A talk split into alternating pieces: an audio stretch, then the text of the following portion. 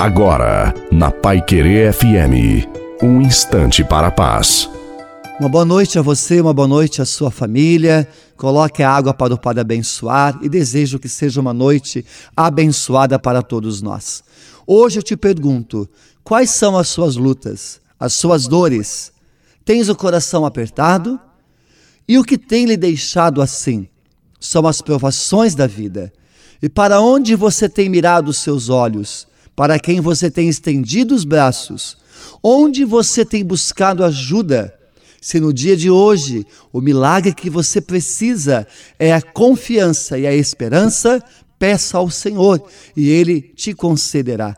Porque a confiança em Deus é a atitude que derrota os gigantes que se apresentam no nosso dia a dia.